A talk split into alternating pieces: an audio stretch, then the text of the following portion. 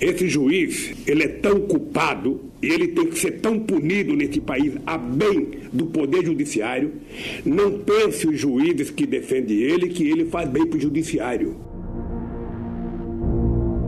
Um dos julgamentos mais aguardados do Supremo Tribunal Federal neste ano é o que apura irregularidades do ex-juiz Sérgio Moro na condução dos processos envolvendo o ex-presidente Lula.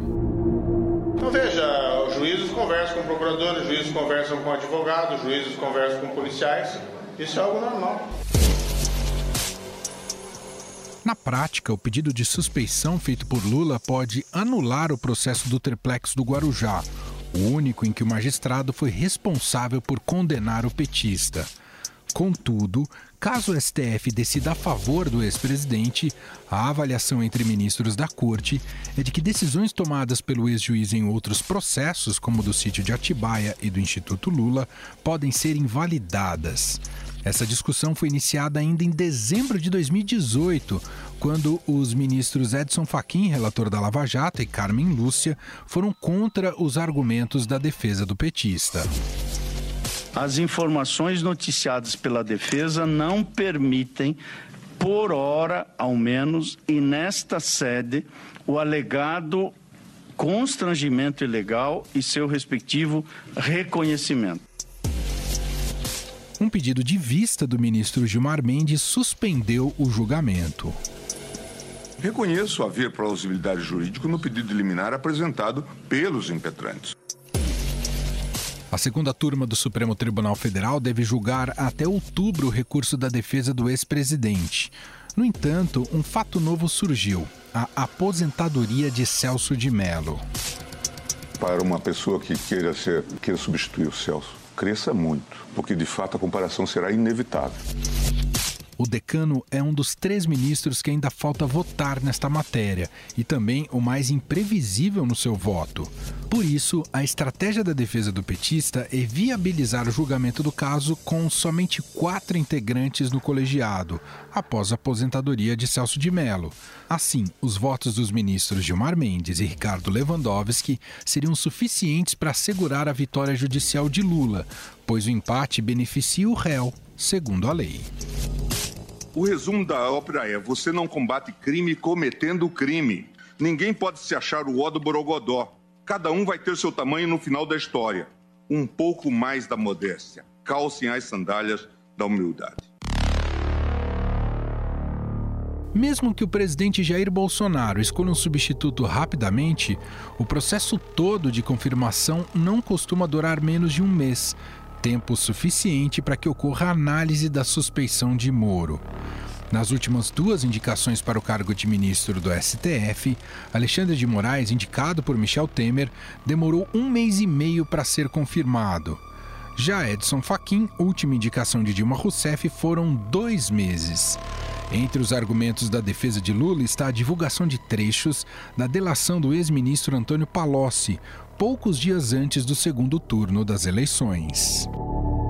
E nós temos ali diversas provas é, de, de, atos que levam efetivamente à, à suspeição do ex-juiz Sérgio Moro. É, nenhum juiz pode ser considerado imparcial quando se verifica que ele grampeia advogados de defesa, que ele divulga conversas telefônicas para criar perante a sociedade um ambiente artificial de culpa. O fato do ex-juiz ter aceitado ser ministro do presidente Jair Bolsonaro, principal adversário do PT nas eleições de 2018, também é usado como argumento. Aliás, a defesa de Lula já obteve uma vitória na segunda turma do Supremo, a mesma que julgará a suspeição de Moro. Com Carmen Lúcia e Celso de Mello ausentes, Gilmar Mendes e Ricardo Lewandowski decidiram retirar a delação de Palocci da ação em que Lula é acusado de favorecer a Odebrecht em negócios na Petrobras em troca de um terreno para a construção do instituto. É, o presidente Lula também começou só olhando campanha. Já no fim do, seu primeiro mandato, uh, uh, muita coisa pessoal ele tinha pedido para ele, em termos de dinheiro que eu pessoalmente levei e entreguei para ele. No fim do seu segundo mandato, aí ele preparou seu, sua aposentadoria. recebeu 300 milhões da Odebrecht numa conta corrente de disponibilidade, recebeu seu sítio, que, que foi feito combinado para seu uso. Nesse caso, os ministros entenderam que o juiz da 13ª Vara Federal de Curitiba, Luiz Bonar, não deu amplo acesso aos autos à defesa do petista. Afinal, o que acontece se Sérgio Moro for considerado suspeito? O que muda legalmente nas condenações do ex-presidente Lula? O petista poderia participar do próximo pleito? Converso agora com o professor de Direito Constitucional da FGV sobre estes temas Roberto Dias. Tudo bem, professor? Obrigado por nos atender. Prazer falar com você. Professor, bom, tem essa primeira situação do. Uh, estamos muito próximos da aposentadoria do decano Celso de Mello. Caso isso ocorra na retomada do julgamento, qual que é o, o protocolo? Aguarda um novo elemento para compor essa segunda turma ou se resolve com quatro ministros? E caso se resolva com quatro ministros, pode acabar empatado esse julgamento, professor?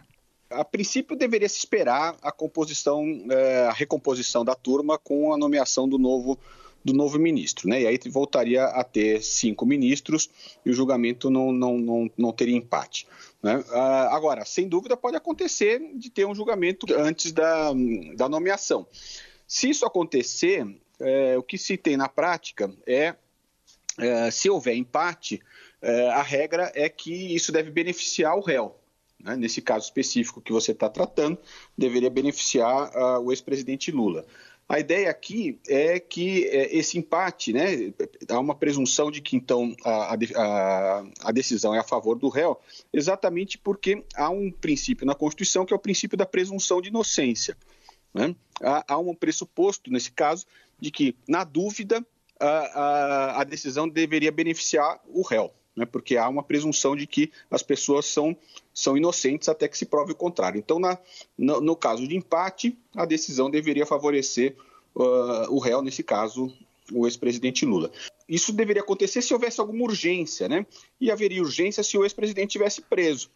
Agora, como ele não está preso, é, lógico, sempre num, caso penal há naturalmente uma, uma, urgência, mas não uma urgência como se fosse um caso de réu preso. Professor, entrando um pouco mais no mérito aí da questão, né, na defesa, do pedido da defesa do ex-presidente Lula, que pede a suspeição do ex-juiz Sérgio Moro, que teria sido parcial né, ao julgar os casos envolvendo o petista na Operação Lava Jato.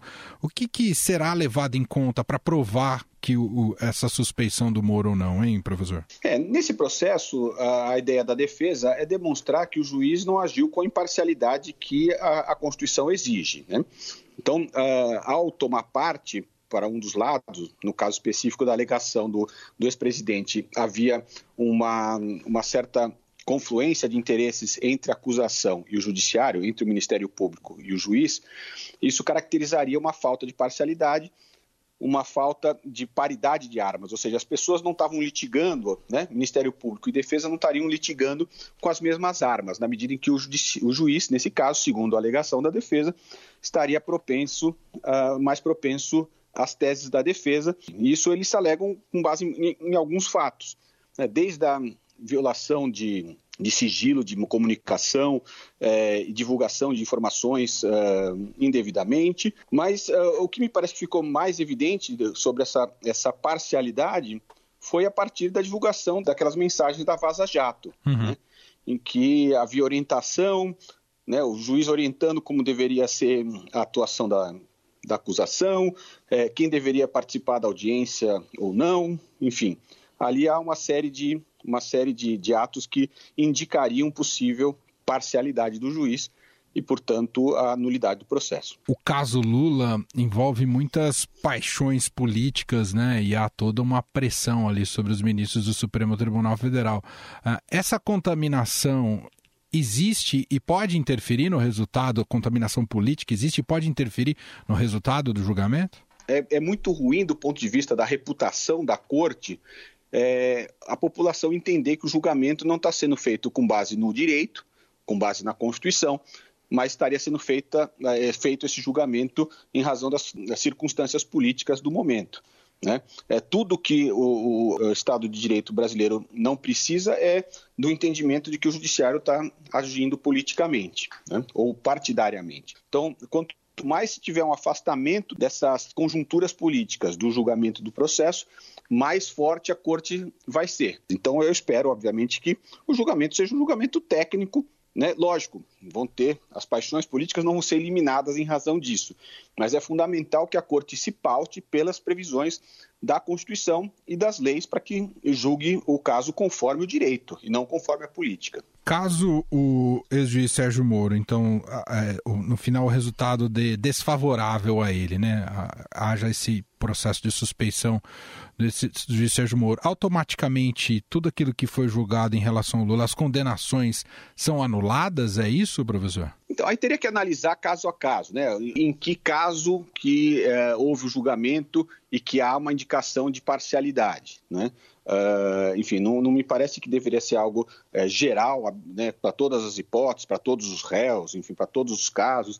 Né, deveria, onde é que houve a prática de fatos que uh, indicam parcialidade. Então, nesses e nesses casos, e a partir daí, então, tem a nulidade daqueles casos que uh, a parcialidade foi demonstrada. Né?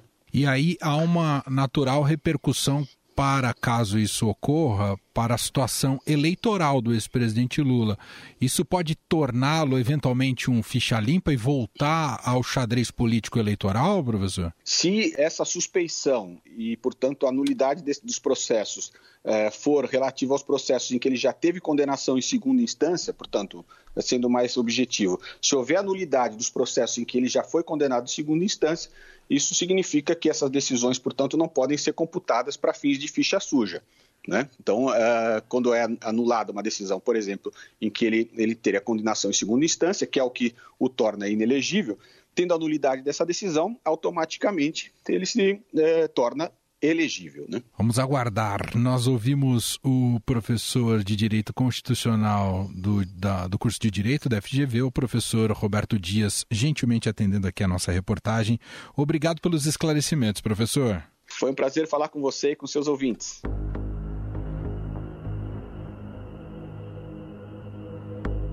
E politicamente, como seria a volta de Lula ao páreo político em 2022? O ex-presidente ainda teria força política para enfrentar Jair Bolsonaro?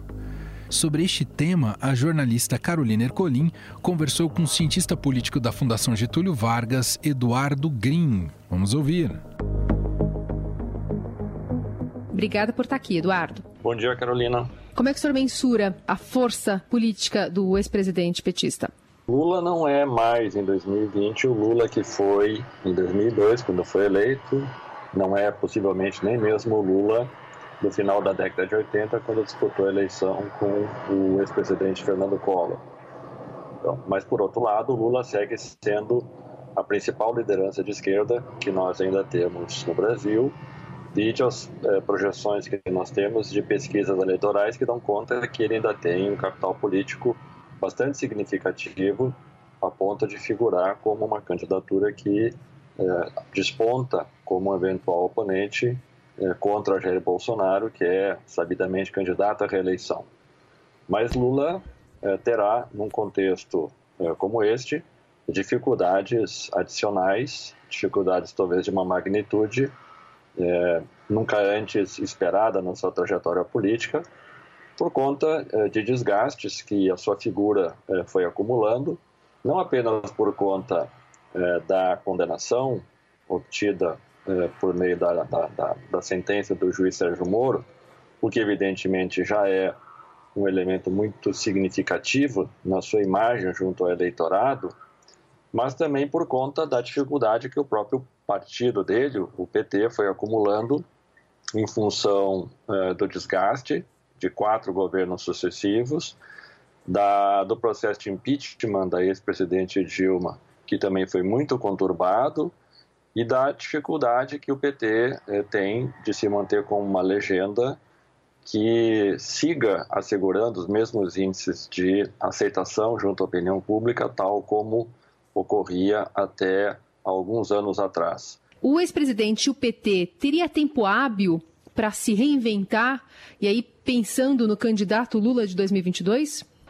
É, eu, eu, retomo o que eu comentava antes é, sobre duas perspectivas. Primeiro, no cenário dos partidos que nós chamaríamos do espectro ideológico de esquerda, ou mesmo de centro-esquerda, o PT segue sendo a legenda é, com maior penetração no eleitorado. É, e Lula segue sendo o candidato que mais representa esse segmento da população. Por uma série de medidas que foram implementadas, sobretudo, visando atender eleitores de mais baixa renda, da qual talvez o Bolsa Família seja um exemplo bastante significativo, ou o aumento real do salário mínimo com valores acima da inflação, uma série de marcas que fizeram com que eh, o ex-presidente Lula criasse uma fortíssima identificação eh, com segmentos muito significativos eh, do eleitorado eh, brasileiro. Então, há um recall e há uma imagem de Lula que ainda segue muito fortes. Então, inegavelmente, ele é um, um candidato com muito apelo eleitoral, apesar de, reforçando, ele já não ter mais a mesma força que ele detinha até algum tempo atrás. Por outro lado, é, vai ser importante identificar também é, de que forma o PT e Lula poderão é, construir coalizões de apoio em torno de uma eventual candidatura do ex-presidente que ampliem as chances de sucesso eleitoral no ano de 2022. Tá? A terceira questão é, é sim se uma eventual suspeição do juiz Sérgio Moro vier a se confirmar no Supremo Tribunal Federal e a entrada de Lula como um candidato que tem forte apelo popular, forte apelo eleitoral e desponta como um candidato forte, talvez hoje o candidato mais forte a se opor a uma possível reeleição do atual presidente Bolsonaro, é, isso muda completamente a configuração do quadro político e do quadro eleitoral, desde já, em todos os campos de disputa que nós temos. Então, no campo da, da esquerda, isso significa dizer que candidatos hoje já postulantes, como Guilherme Boulos do PSOL, Ciro Gomes mais é, na centro-esquerda, uma eventual candidatura do PSB, que não se sabe quem seria exatamente, a candidatura da ex-ministra Marina Silva pela rede, todas elas eh, sofrerão algum tipo de efeito por conta desta entrada deste forte candidato que é o presidente Lula e haverá, portanto, aí uma série de possíveis arranjos que podem decorrer disso, envolvendo quem seria uma eventual chapa de apoio, quem seria um eventual candidato ou candidata vice na chapa do que viria a ser é, encabeçada pelo presidente Lula. A, a entrada do, do, do ex-presidente também altera o próprio cenário das forças políticas que hoje orbitam em torno do presidente Bolsonaro. E para o presidente Bolsonaro, o melhor cenário possível seria ter uma candidatura forte do PT é, como a de Lula. Pode parecer um, um pouco paradoxal, mas uh, isso reforça o discurso uh, de Bolsonaro 2018, agora atualizado para 2022, de ele ser o representante do antipetismo, que ainda segue muito alto na sociedade, de tal sorte que uma, uma, um renascimento desse discurso antipetista encabeçado ou materializado na figura do ex-presidente Lula teria um apelo muito forte para esses segmentos uh, mais conservadores, mais do espectro ideológico que a gente chamaria de direita na sociedade brasileira, uh, em contraposição a uma candidatura encabeçada por Lula e seus eventuais aliados. Isso, inclusive, já desde já poderia ser desenhado por Bolsonaro, não apenas com o apoio eleitoral que ele possa receber do Centrão, inclusive nas eleições eh, municipais, a partir de uma série de arranjos que podem acontecer, como desde já ir configurando um bloco de forças que teria em Bolsonaro e nesses partidos do chamado Centrão um grande arco de alianças de um espectro mais à direita, mais conservador, envolvendo setores do empresariado que seguem apoiando Bolsonaro, setores vinculados às igrejas mais conservadoras que seguem apoiando Bolsonaro. E por fim, a candidatura do, do ex-presidente eh, Lula, ela inclusive impacta na, naquele espectro ideológico que hoje busca se configurar fugindo dessa polarização. É, partidos que hoje estão representados pelo PSDB, pelo DEM, figuras como o governador Dória, o presidente da Câmara Rodrigo Maia e mesmo o MDB, que ficariam numa situação é, talvez um pouco menos confortável, uma vez que a polarização entre as candidaturas de um espectro mais à esquerda e o seu arco de alianças e uma candidatura mais à direita, com seu outro arco de alianças, talvez reduzisse a possibilidade de uma candidatura que hoje busca se apresentar como uma mediação ou uma moderação entre esses polos do campo político.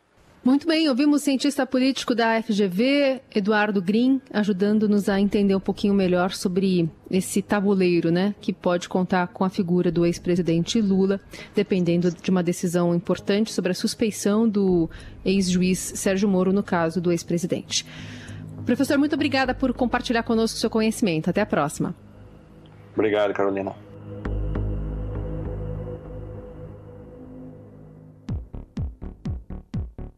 Estadão Notícias desta segunda-feira vai ficando por aqui. Contou com a apresentação minha, Emanuel Bonfim, produção de Gustavo Lopes e montagem de Nelson Volter. Diretor de jornalismo do Grupo Estado é João Fábio Caminoto. O nosso e-mail podcast@estadão.com. Um abraço para você, uma excelente semana e até mais. Estadão Notícias.